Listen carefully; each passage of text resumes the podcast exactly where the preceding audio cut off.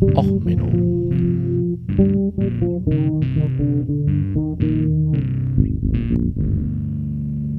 Der inkompetente Podcast über Dinge aus Militär, Technik und Computer, die so richtig in die Hose gingen. Hallo, herzlich willkommen bei Episode 4 von Och Menno. Heute die Folge American Trilogy Ertrinken à la Monty Python. Herzlichen Dank erstmal an Arnin von musikkisto.de für den tollen neuen Intro. Äh, Link dann in den Show Notes.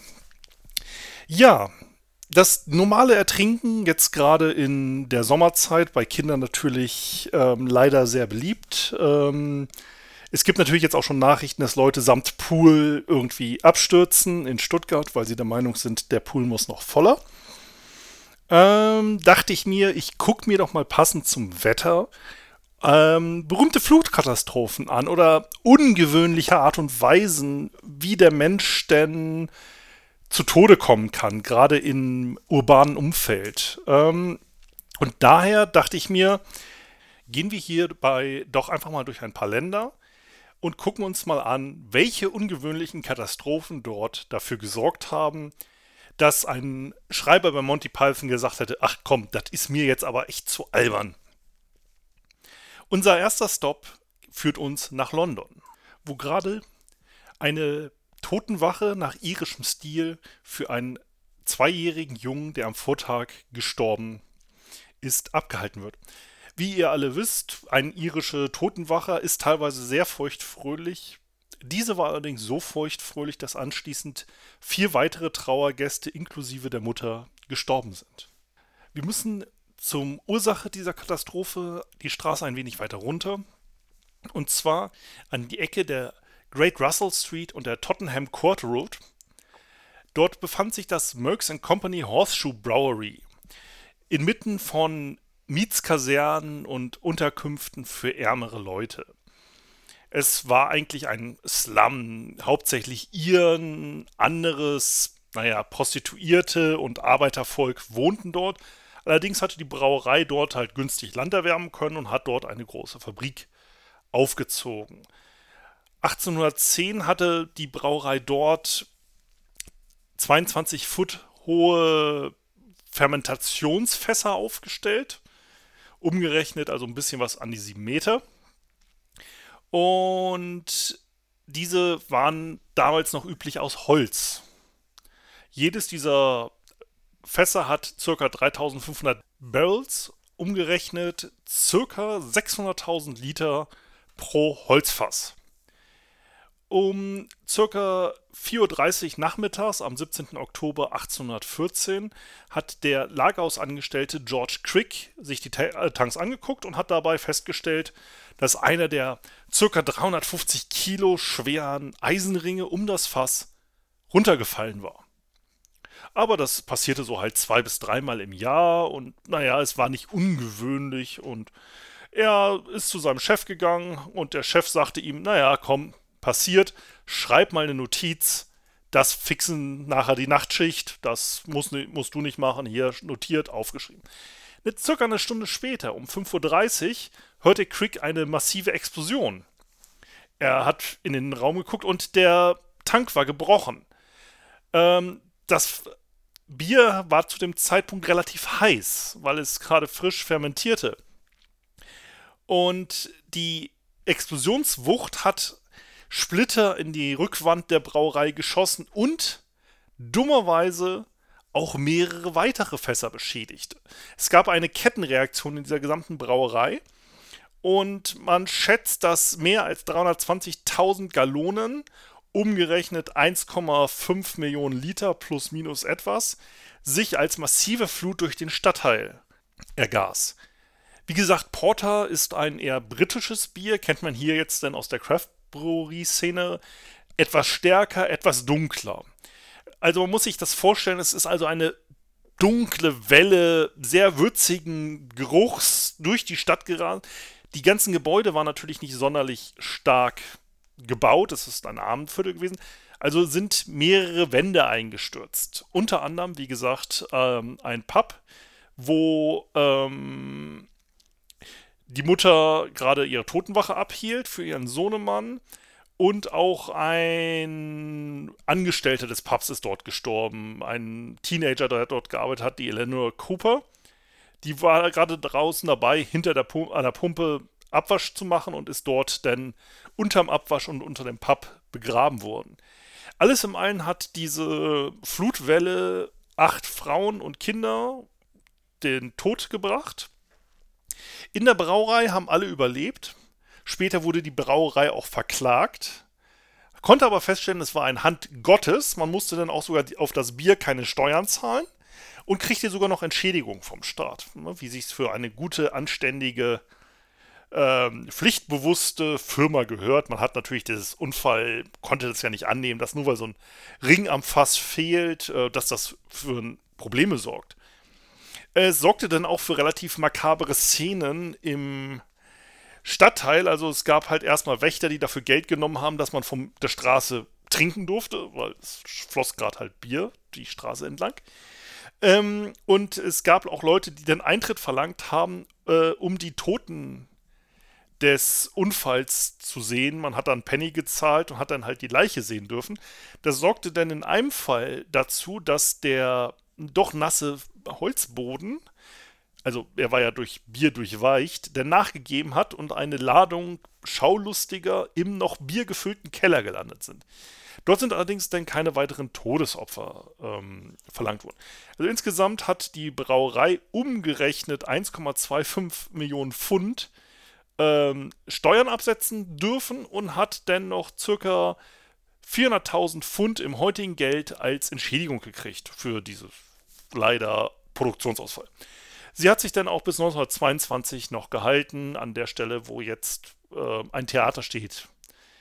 Ähm, der lokale Pub nebenan feiert das, den Jahrestag der Katastrophe immer noch mit einem speziellen Bier, das man dort nur kaufen kann. Die nächste Katastrophe führt uns zu den Nachbarn, nach Irland. Aber da würden natürlich jetzt alle Schottenfans aufschreien und sagen: Moment, Moment, Moment, Moment, Moment, Moment. Getränke, wir hatten jetzt Bier. Ja, was ist jetzt mit uns Schotten? Wir brauchen Whisky. Ne? Also das richtig geschriebene Whisky, also ohne dieses blöde E von den Iren und so. Ja, da habe ich natürlich für euch eine kleine Bonusflut, also für die nur die Whisky-Trinker.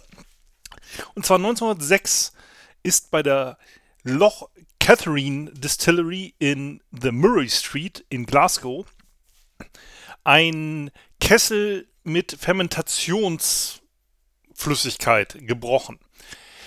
Also den sogenannten Wash. Also das, woraus man nachher dann den Whisky destilliert, bevor er dann in die Fässer kommt. Das waren dann 150.000 Gallonen. Ähm, umrechnen in Liter könnt ihr dann selber machen. Also dabei sind dieser heiße Vorwhisky ist dann durch die Brauerei geströmt und auf die Straßen, wo dann auch Bauern gerade neues Korn für die nächste Produktionsstufe angeliefert haben. Zwei Männer wurden erfasst und konnten dann aber gerettet werden, außer dem Fall, dass sie halt von relativ heißen Whisky-Wash gewaschen wurden, ist denen nichts weiter passiert. Leider ist dann aber ein Farmhelfer gestorben, der dann halt durch den Druck der Flutwelle leider innere Verletzungen hatte und daran erlegen ist. Somit für die Whisky-Fans ähm, hier jetzt die kleine Bonusflut. Jetzt gehen wir aber rüber zu den Irländern. Also den Irren, ach nee, den Iren, äh, sorry. Und zwar nach Dublin. Hier betrachten wir erstmal die Karriere eines sehr interessanten Mannes. Und zwar den ersten Chef der Dubliner Feuerwehr. Er war es, der in New York vorher erstmal eine Ausbildung gemacht hatte, dort dann bei der Feuerwehr gearbeitet hat. Und Dublin hatte schon immer Probleme mit Feuern und wie gesagt keine professionelle Feuerwehr. Und der Captain James Robert Ingram hatte halt die ersten Erfahrungen in New York gesammelt, wo er als Feuerwehrmann arbeitete. Und er war halt sonst nebenbei eigentlich Seemann. Und er hatte sich dann, als er nach Dublin gerufen wurde, um die Feuerwehr aufzubauen, einige Kumpels geholt, auch ehemalige Seeleute. Sie trugen dann als Uniform einfach einen roten Pullover und haben dann die erste Feuerwehr aufgebaut. Er war damals für seine modernen Ansichten zum Feuerbekämpfen bekannt, als zum Beispiel im Hafen in einem Schiff Feuer ausbrach, hat er jetzt nicht seine Männer riskiert, bei einem Holzschiff an Bord zu gehen und versuchen zu löschen, sondern er hat einfach seinen Männern befohlen, schneidet das Schiff los und hat anschließend die Marine gebeten, das Schiff einfach im Hafen zu versenken. Für damalige Verhältnisse relativ revolutionäre Art und Weise, mit einem Schiffsbrand umzugehen, der den ganzen Hafen gefährdet hat. Das hat ihm, wie gesagt, einiges an Ansehen gebracht und als jetzt bei einem Fabrikbrand ein eher ungewöhnliche Anfrage von ihm kam, nämlich, dass er zum nächstgelegenen Depot seine Männer geschickt hat, und zwar ein spezielles Depot. Damals waren ja die Straßenverkehrsmittel pferdebetrieben, also hatten immer ein PS oder mehr davon. Und die haben natürlich entsprechend ihren Dung auf der Straße hinterlassen, ihre Pferdeäpfel. Die wurden eingesammelt von der Stadtreinigung und halt in ein zentrales Depot gebracht. Und er forderte es jetzt bei dem Brand, über den wir uns jetzt gerade unterhalten, an als Löschmittel. Weil er richtig erkannte, wenn er jetzt anfängt, Wasser drauf zu schmeißen, wird es nicht besser.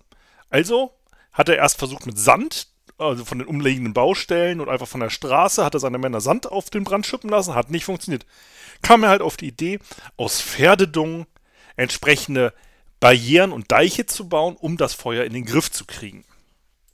Das Feuer, über das wir reden, war am 18. Juni 1875 und zwar es war das Warenhaus in der Chamber Street, wo Bier, Whisky und andere Spirituosen gelagert wurden.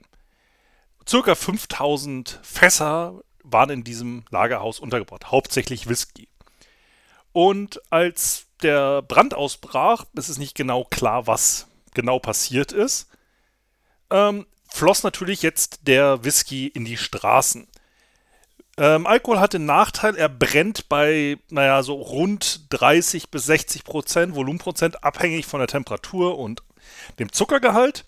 Also breitete sich jetzt über die Straße je nach Quellen ein bis zu 18 Zentimeter hoher Fluss und 400 Meter lang aus brennenden Whisky aus der jetzt mit Pferdedung äh, oder Pferdescheiße oder Ab äh, Pferdeäpfeln kunstvoll bekämpft wurde von unserem Captain. Und dem heldenhaften Einsatz des äh, Captains und ersten Chef der Dubliner Feuerwehr ist auch zu verdanken, dass dieses Feuer kein Todesopfer gefordert hat. Also nicht durch Flammen, Rauchvergiftung oder ähnliches. Leider was passiert, wenn ein Ire den Whisky mit E kostenlos über die Straße fließen sieht? Genau, er greift sich alles, was er greifen kann, als Trinkgefäß. Es war auch immerhin Fassstärke, also hohe Prozentzahl und nicht runter verwässert, so das zum Verkauf. Und es wurde dann halt gesoffen, was geht. Ähm, es gibt dort ein nettes Zitat, dass die Leute sich einfach die Stiefel ausgezogen haben und einfach aus den Stiefeln so, äh, saufen haben. Ich lese mal ein Originalzitat vor. It is stated that cabs, porringers and other vessels were in great requisition to scoop up the liquor as it flowed from the burning premises. And disgusting as it might seem, some fellows were observed to take off their boots and use them as drinking cups. Nun, was war das Endergebnis? Es waren insgesamt 13 Todesopfer zu beklagen und mehrere hundert schwer Alkoholgeschädigte. Die Krankenhäuser in der Umgebung waren überfordert und es waren halt einige nette Kupferstiche danach zu bewundern. Und die Zeitungen hatten halt wirklich ihren absoluten Höhepunkt. Crowds of people assembled and took off their hats and boots to collect the whiskey, which ran in streams along the streets. Four persons have died in the hospital from the effects of drinking the whiskey, which was burning hot as it flowed.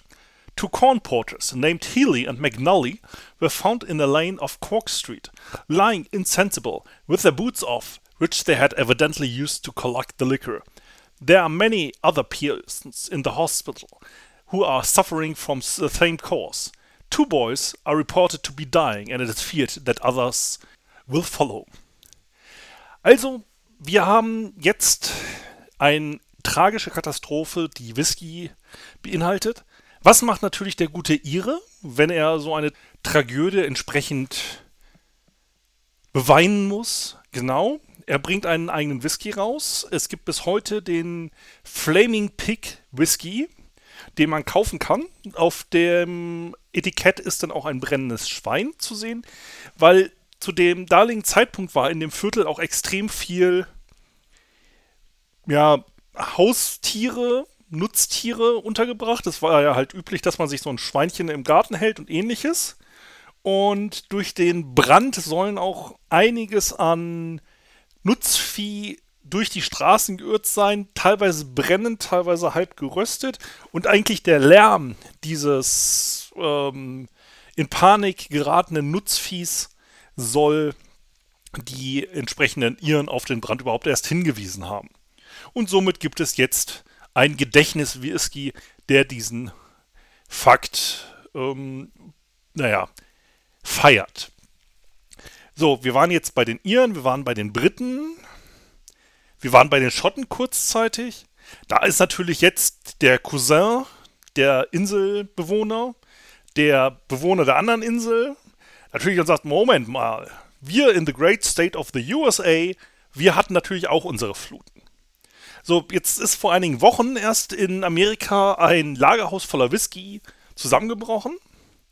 Also wenn man großzügig ist und das ein Lagerhaus nennt und nicht nur Paletten von Whiskyfässern übereinander gestapelt mit einer Plane drüber.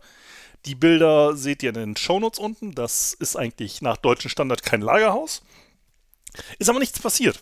Ziemlich langweilig. Ein Flut von Whisky, die einfach nur in der Kanalisation versagt ist. Jo, dann gab es vor einiger Zeit nochmal ein größeres ähm, Problemchen, wo denn ein, auch wieder ein Lagerhaus kaputt gegangen ist. Da sind dann Fische gestorben.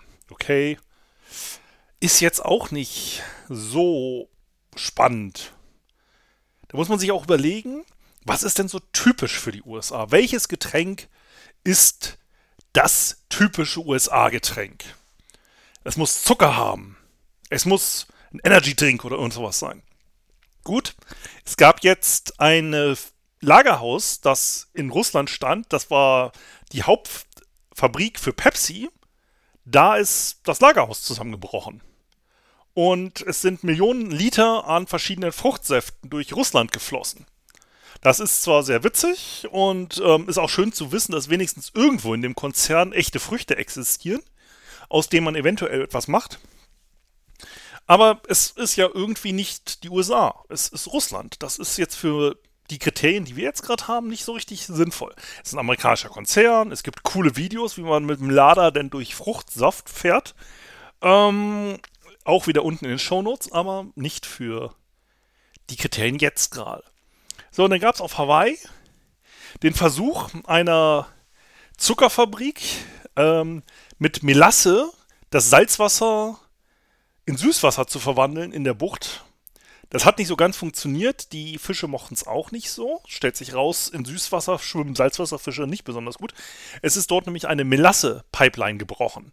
Melasse ist ein Endprodukt der Zuckerherstellung. Also das, was passiert, wenn du den braunen Zucker refinerierst, dann bleibt mehr oder weniger vereinfacht ausgedrückt Melasse über. Das ist halt so eine sehr zuckerhaltige Lösung mit sehr vielen, naja, Verunreinigungen, Fetten, Ölen und ähnliches wird gerne als Kraftfutter, Tierfutter verwendet und auch in der Brauerei, weil man kann halt billig Alkohol daraus herstellen. Hefe dazu, fermentieren und gut ist, stellt man halt Industriealkohol her oder Industrieessig, wenn man es dann nochmal vergärt. Ähm, ja, das ist doch schon mal an sich gut. Es ist sehr zuckerhaltig, es ist so richtig amerikanisch und Fische sind am Zuckerschock gestorben. Ja, okay, ähm, ist aber auch eigentlich, ist es nur ein Pipelinebruch. Ich meine, wenn ich jetzt über jeden Pipelinebruch und Erdölbruch und so reden würde, dann hätte ich ja noch mehr Folgen als jetzt schon.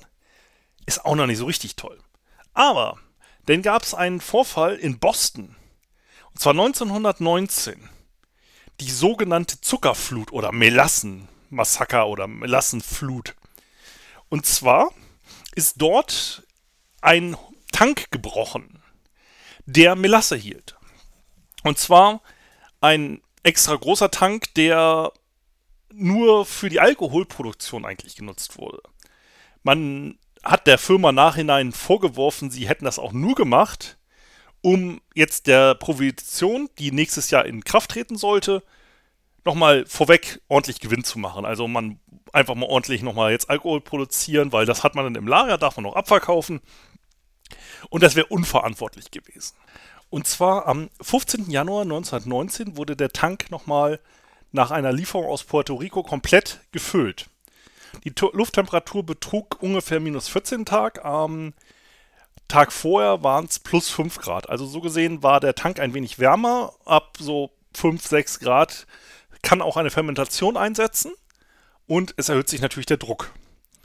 Der Tank selber hat halt ungefähr, man ist sich so bei 27 Meter Durchmesser und 15 Meter Höhe, so ein circa 8,5 Millionen Liter passen da rein.